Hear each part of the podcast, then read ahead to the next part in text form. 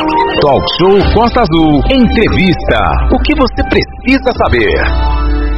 Renato Aguiar. Pois é, Daniel, e a gente lembra que nossos amigos da Ilha Grande realmente sofreram muito. Foi um recorde aí em índice pluviométrico de chuvas. Desde a última semana que a gente vem falando sobre os problemas da Ilha Grande, a Ilha Grande tem essa configuração que é muito mais difícil para dar a pronta resposta. E a gente lembra que as comunidades mais afetadas foram Araçatiba, Praia Vermelha, Provetar, o próprio Abraão ali, além da Praia do Aventureiro que a gente acabou de falar ainda agora. Né? Em todos esses locais foram registrados deslizamentos de terra, bloco de pedra e por aí vai.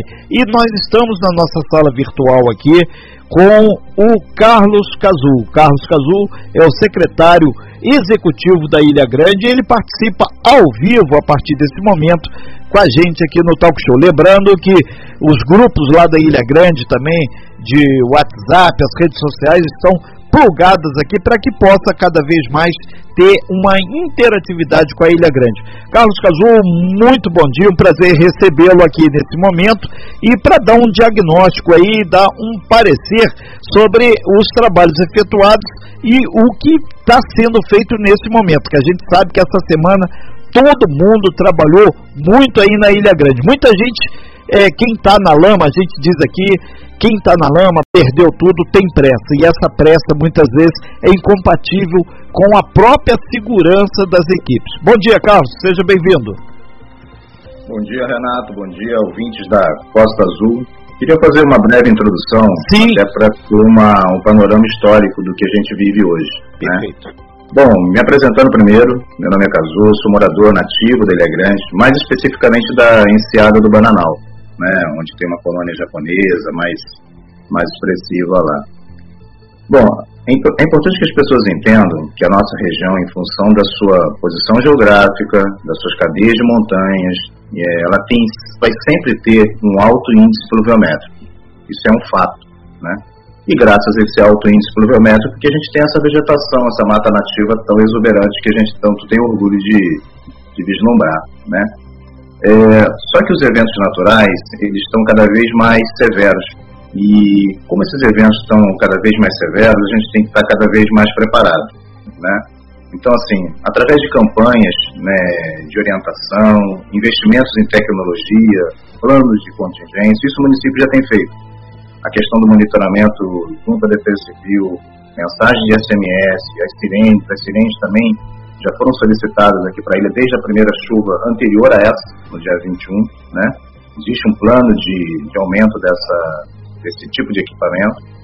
O governo está contratando também um outro modelo, um modelo até parecido com o modelo americano, onde as pessoas recebem ligações no celular para poder justamente estarem sendo acionadas, mesmo que o telefone esteja desligado, Sim. uma tecnologia nova, né?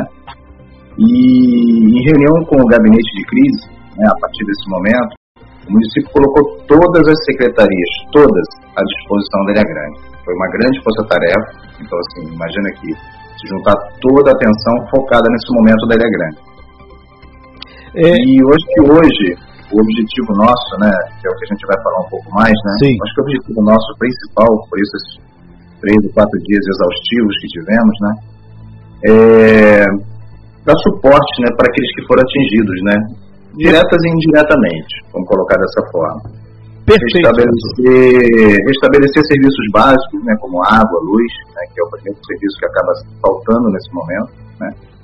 Ah, o fato de você ter água e luz em casa te dá uma sensação maior de, de conforto e segurança, com certeza. Né. E hoje a gente está mapeando as casas que foram que estão em risco ou que foram interditadas e a Defesa Civil hoje monta, está montando um mapa de áreas de risco, justamente para a gente ter um plano macro de, de contingência para todo o município. Lembrando que não foi só Ilha Grande, o continente também sofreu muito. Na realidade, a cidade do Rio de Janeiro, assim como a cidade de Angra, né, é uma cidade ela é comprimida entre o mar e a montanha. Então, assim, o crescimento da cidade ele acaba potencializando a ocupação de áreas de risco. Isso é uma coisa que a gente tem que repensar conversando até com alguns vereadores sobre isso, a gente tem que ter uma estratégia de de deixar o município crescer, mas assim, ser muito claro e rigoroso no sentido da, de não deixar construir em áreas de risco, né, porque depois a gente acaba sofrendo com isso. Naquele primeiro momento, a gente acaba aceitando, mas depois vem o problema da preocupação das famílias que podem estar em risco, enfim. Isso é uma coisa que a gente tem que refletir muito né, sobre como vamos crescer. Né. Acho que eu queria falar, dar essa fala inicial, né, para a gente poder terminar. Exatamente.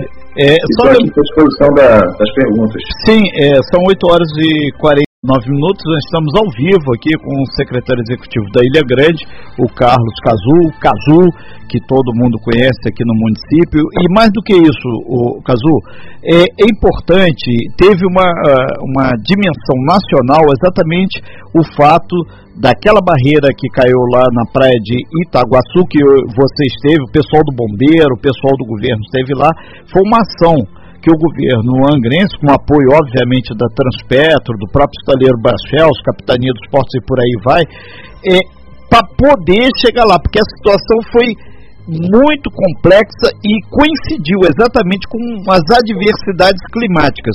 E acredito que você eh, foi muito feliz aqui de falar que esse sistema de sirene que tem aqui no município, tem cerca de 20 sirenes aqui, e também a utilização do SMS, que a gente falou aqui várias vezes, o 40199, isso possibilita que a Ilha Grande, sabemos que tem problema de telefonia, vários problemas, mas já é mais uma forma da comunicação entre o continente e as pessoas que estão nas diferentes praias ali. Vamos começar pela praia de Itaguaçu. As operações prosseguem, né?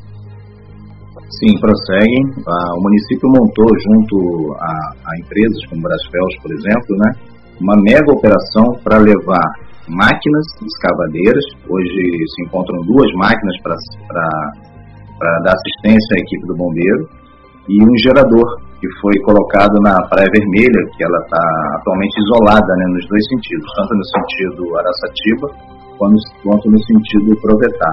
Então era muito importante se colocar esse equipamento lá para que as pessoas começassem a ter uma normalidade.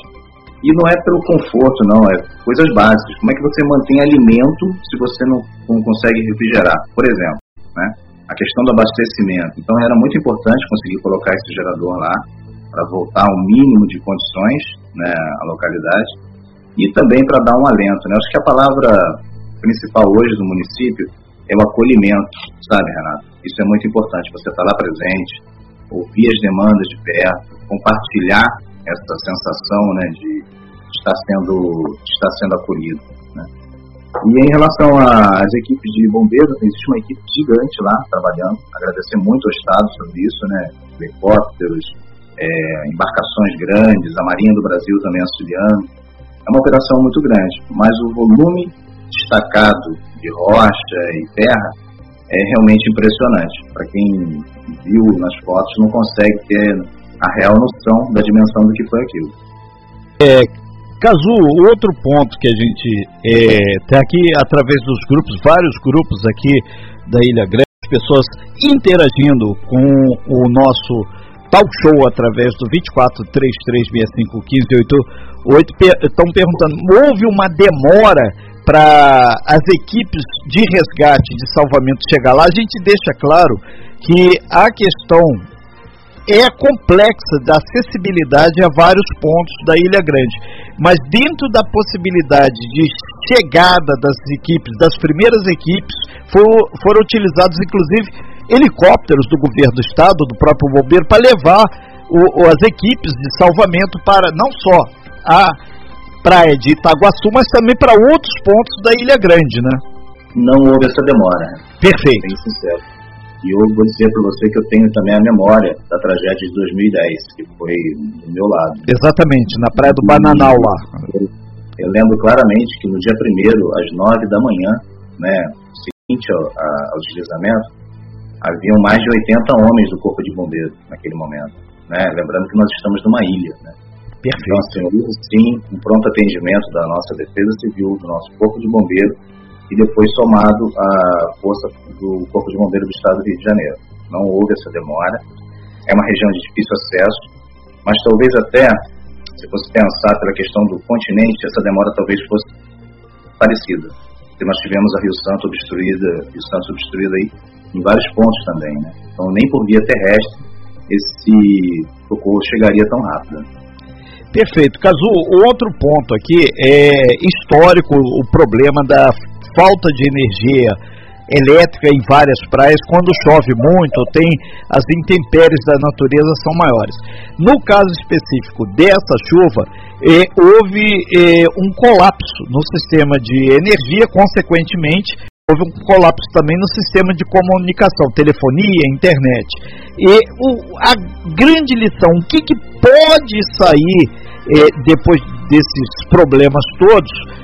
É, para melhorar as condições da Ilha Grande. E outro fato também que chamou a atenção, o governo angrense ele entrou é, judicializando a questão junto à Enel para que tenha um, um, empenho maior por restabelecimento da energia, mas aí teve a questão dos geradores.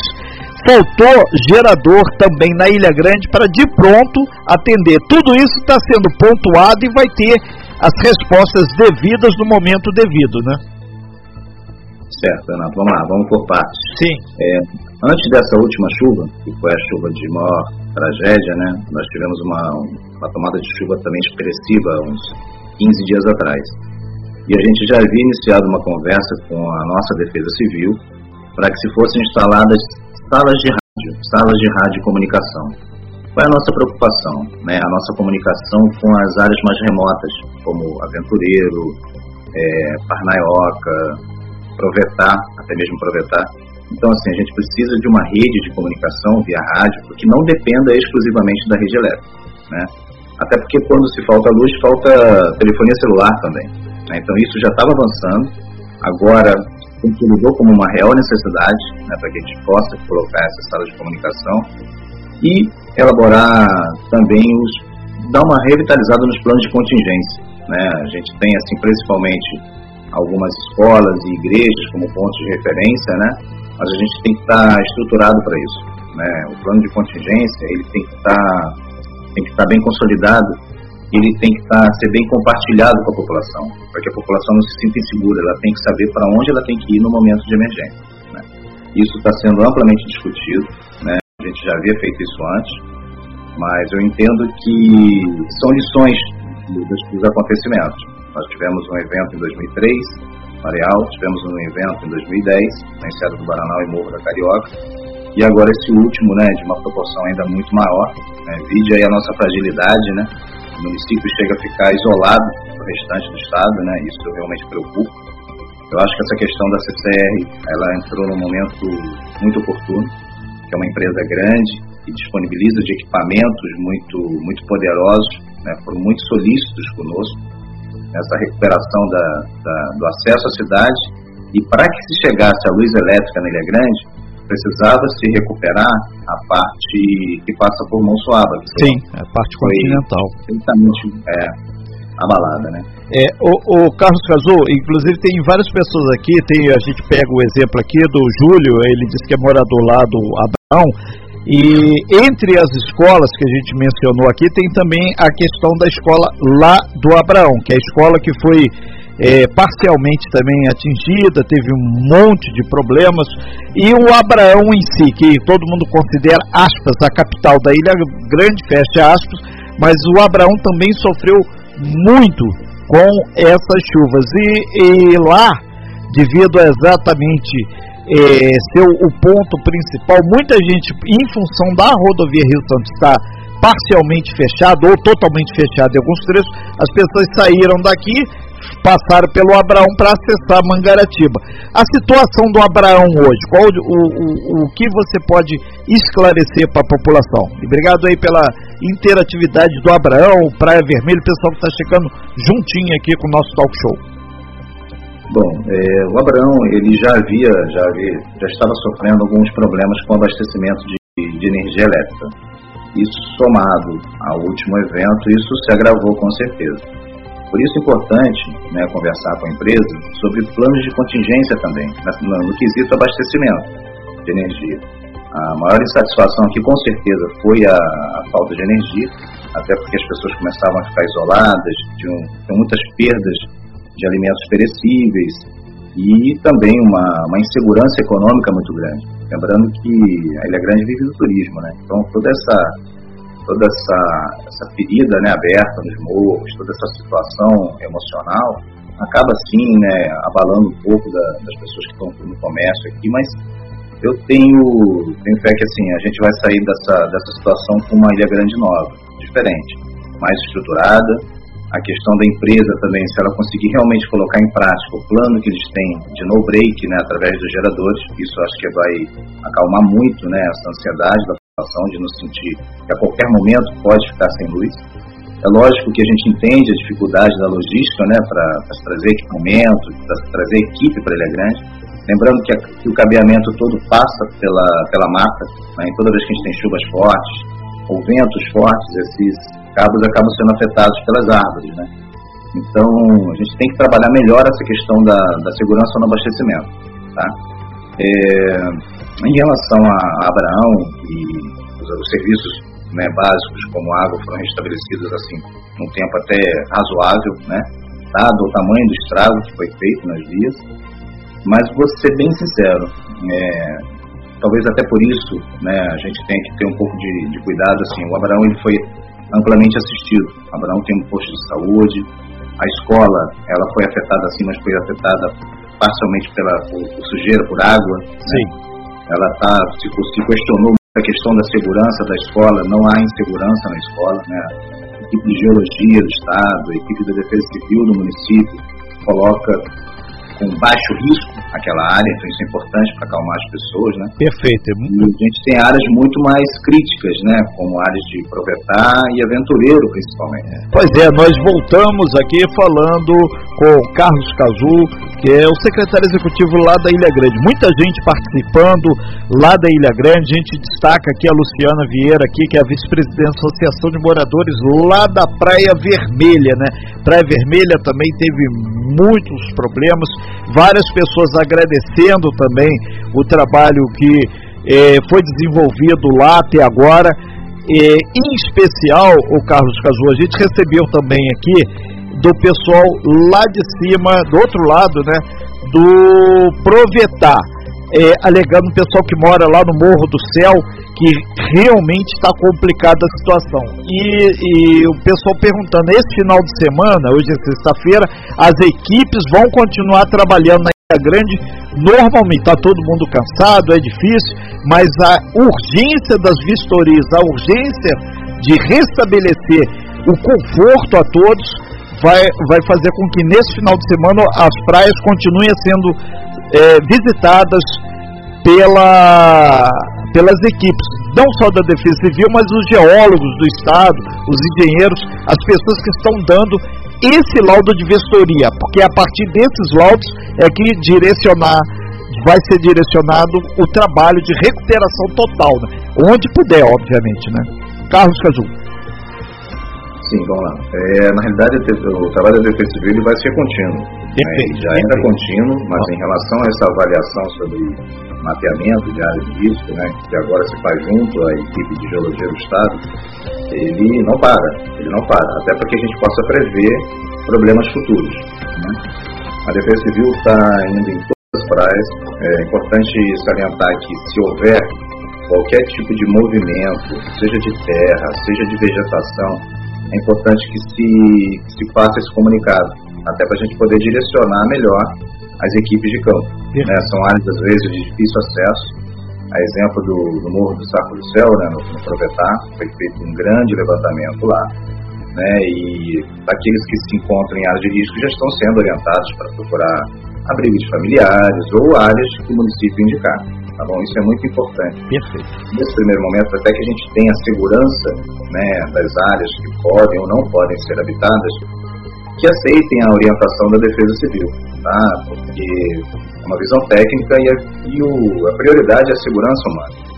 A questão do, do conforto, a questão da economia, ela vai vir sim, mas vai vir em segundo plano. Né? Primeiro, prioritariamente, a segurança humana. Tem, tem áreas muito afetadas, a Praia do Aventureiro e Praia de Provetar.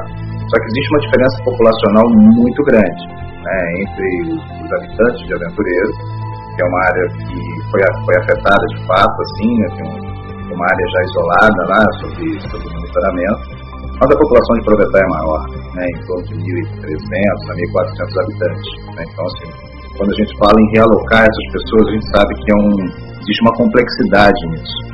E tem também a questão do, do apego né, ao lar, daquilo que a pessoa construiu. A gente entende tudo isso, tá bom? Carlos Cazu, é, a grande maioria das pessoas que estão interagindo aqui com a gente, que a gente está com Carlos Cazu, secretário executivo da Ilha Grande, são 9 horas e 7 minutos na nossa sala virtual e utilizando o nosso WhatsApp 2433651588 para as pessoas interagirem. É, a gente só retoma aqui um pouquinho é, para deixar claro para você a questão da escola lá do Abraão, que é, ah, alguns moradores do Abraão, eles estão falando que houve lá a questão do deslizamento, eles têm um certo receio. Claro que vai ter o laudo do pessoal da engenharia, essa até é, antecipação das férias de julho é para que o governo e o pessoal do corpo técnico de sem laudo possa avaliar tudo com calma. Ninguém aqui vai colocar a criança, ou o professor, ou o pessoal do apoio em risco, isso é óbvio. Outra coisa é que as pessoas comentam muito a Enel, é, algumas pessoas, inclusive da Praia Vermelha, dizem que não. A gente fez matéria aqui, você sabe, a gente fez contato contigo, sobre é, fios que eram colocados de uma forma muito baixa, atrapalhando. Criança de escola poderia passar, pegar o fio. Então, é, eles clamam aqui pela questão geradores para atender em especial ali a região do Abraão e também tem uma política é, de energia, uma política energética para a Ilha Grande que realmente seja eficaz. Isso tem que ser o governo angrense junto com a Enel, para que aí sim a coisa possa funcionar. Isso também já está em pauta, né? e, se, e as pessoas clamam aqui pelo gerador, porque tem algum cronograma já para isso. A gente deixa claro que energia é com a Enel, concessionária de energia, e não com a prefeitura. Mas a prefeitura faz o papel de ser firme com essa questão, né? Bom, deixa eu só fazer uma pequena correção, Renato. Sim. É, quando eu falo sobre, falei sobre citei aproveitar, é Morro do Céu. Morro do não Céu. É Morro do Saco do Céu. É, a gente falou Morro do Porque Céu, eu vi que você falou, mas eu não tinha tanta É. certeza que lá eu vou pouco É.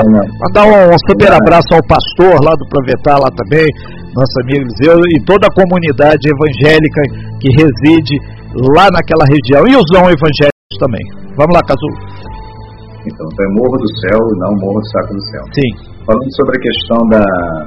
Você comentou alguma coisa sobre Abraão antes? Sim, o Abraão, é, é, o temor da- das pessoas sobre aquele morro ali perto da igreja onde desceu o lamaçal. Da igreja. É, perdão, do, da, do- da escola do Abraão. Certo, então. Aquilo, ali- aquilo ali está sendo alvo de, de amplos estudos. Já, a área já foi visitada por duas ou três vezes. Já tem imagens de drones de, de amigos e parceiros que estão ajudando aqui nessa questão desse levantamento. A, a princípio, aquela área é dada como área de baixo risco.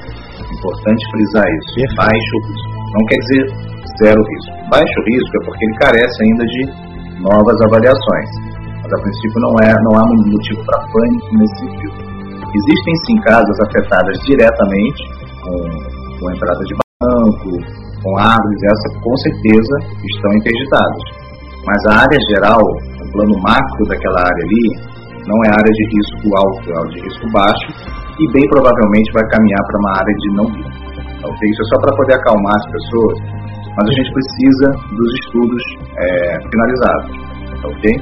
Ok. Em relação a, a Enel, né, a questão dos fios, né, até isso já, sei, já foi amplamente discutido, né, questionado, é, sobre a, as redes elétricas que se encontravam no chão.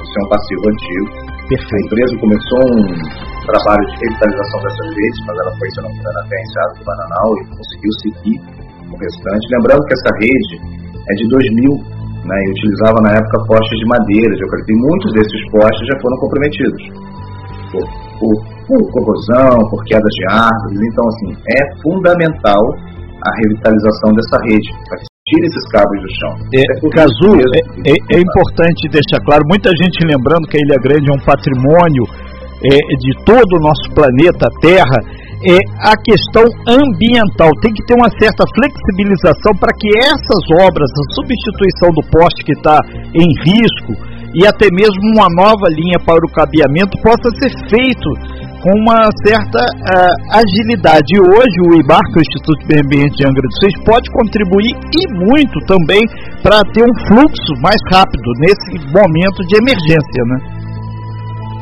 Exatamente, exatamente.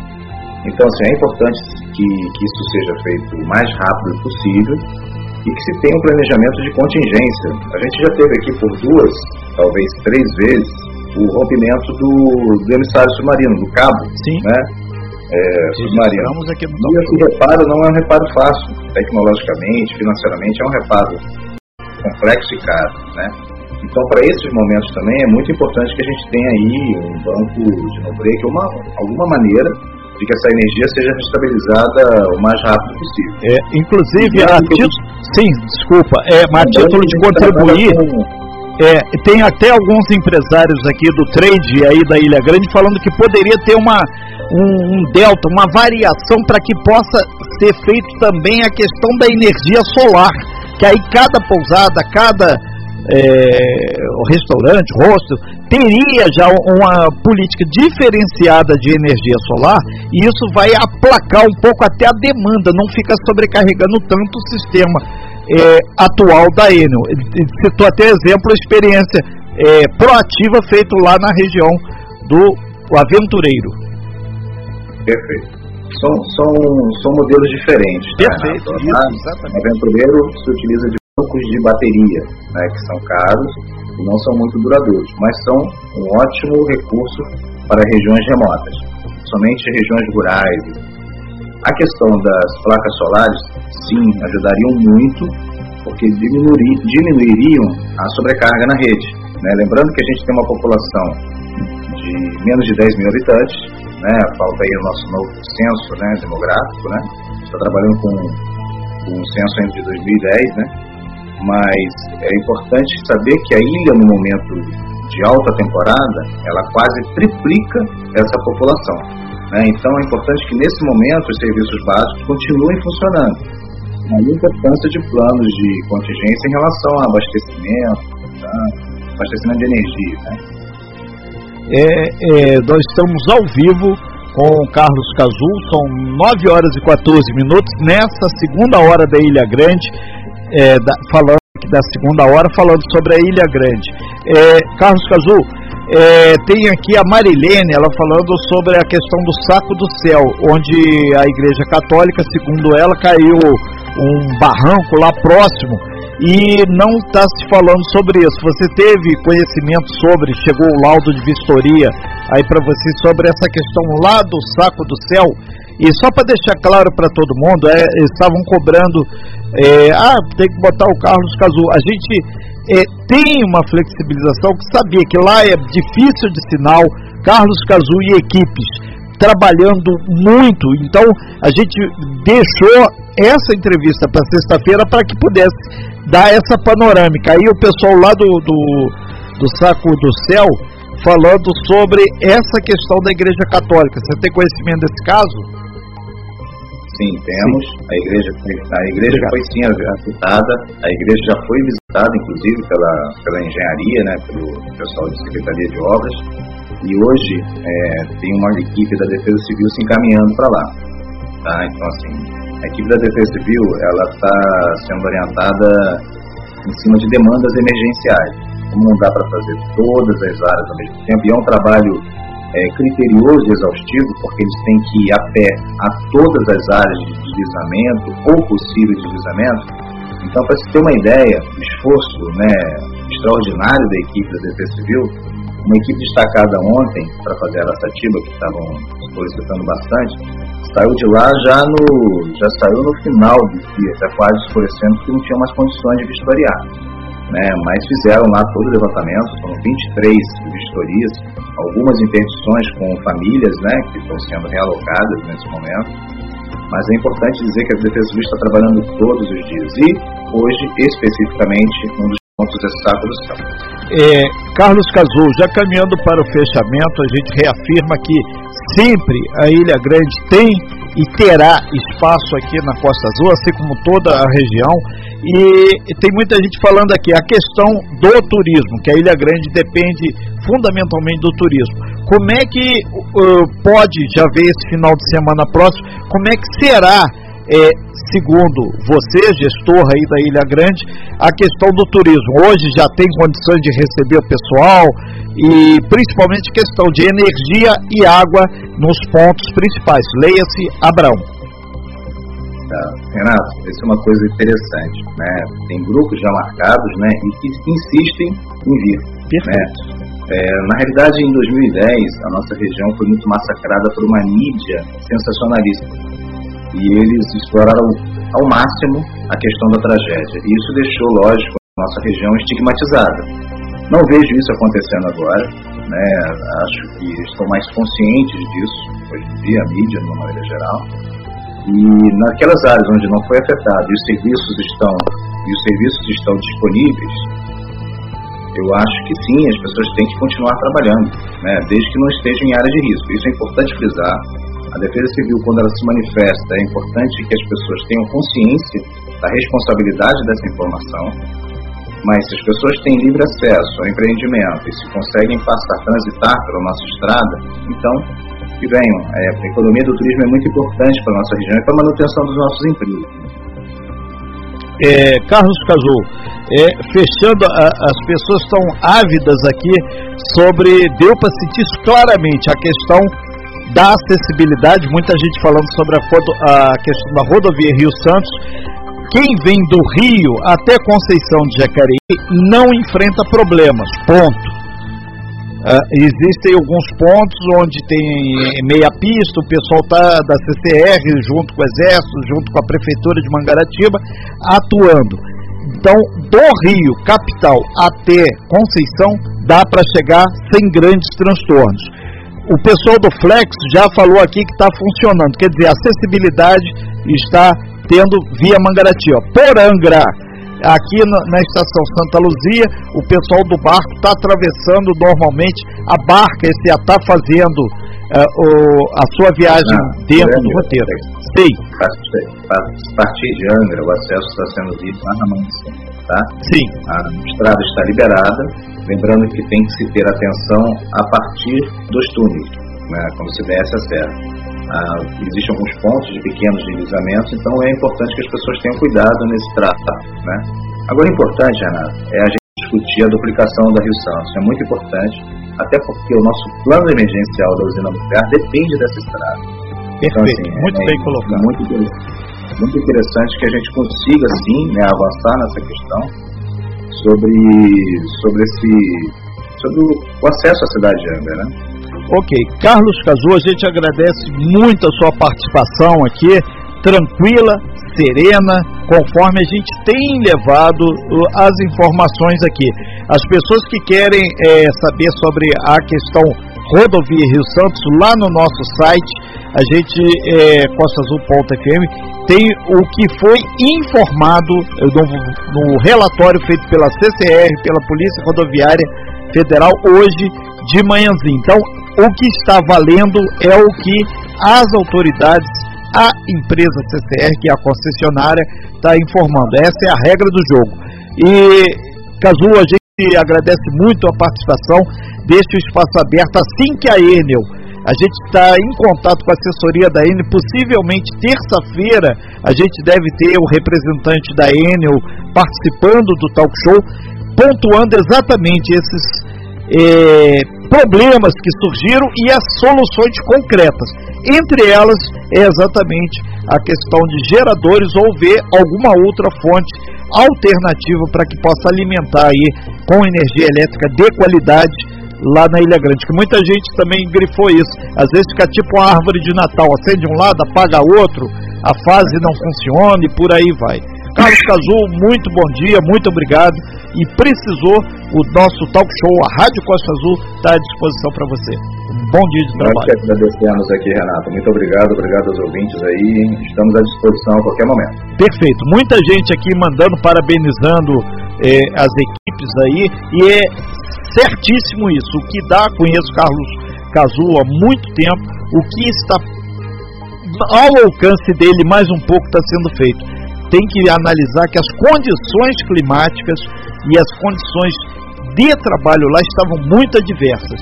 E é exatamente quando tem muito problema que as pessoas se agigantam. O talk show jamais vai se apequenar durante de alguma intempérie. Obrigado, Carlos Caju, muito bom dia e transmito nosso abraço a toda a Ilha Grande, principalmente a rapaziada aí que está ajudando e muito a solucionar esses problemas. Dias melhores virão. Obrigado, Carlos Caju. Abraço, Renato. Abraço, ouvinte. Abraço. Sem fake news. Talk show. Você ouve? Você sabe.